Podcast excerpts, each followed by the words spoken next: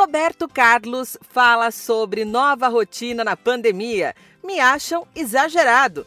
O Roberto Carlos é portador de TOC, transtorno obsessivo compulsivo, que tem como característica uma série de pensamentos e comportamentos repetitivos. Ele contou que isso piorou durante a pandemia. Não estou curado do toque, não. Ainda tem muita coisa. Estou tentando, estou lutando, afirmou. O rei fez mais revelações para a revista Caras durante uma entrevista. Ele disse que adotou novas medidas em sua rotina todos os seus colaboradores estão proibidos de usar transporte público e somente ele entra em seu carro desde o início do isolamento social.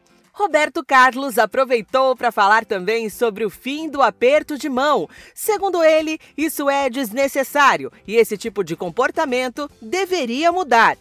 Imagina como não é uma pessoa com toque na pandemia. Eu encaro com muito cuidado e muita gente me acha até exagerado. Mas eu não acho. Acredito que se todos tivessem esses cuidados, a coisa poderia estar melhor.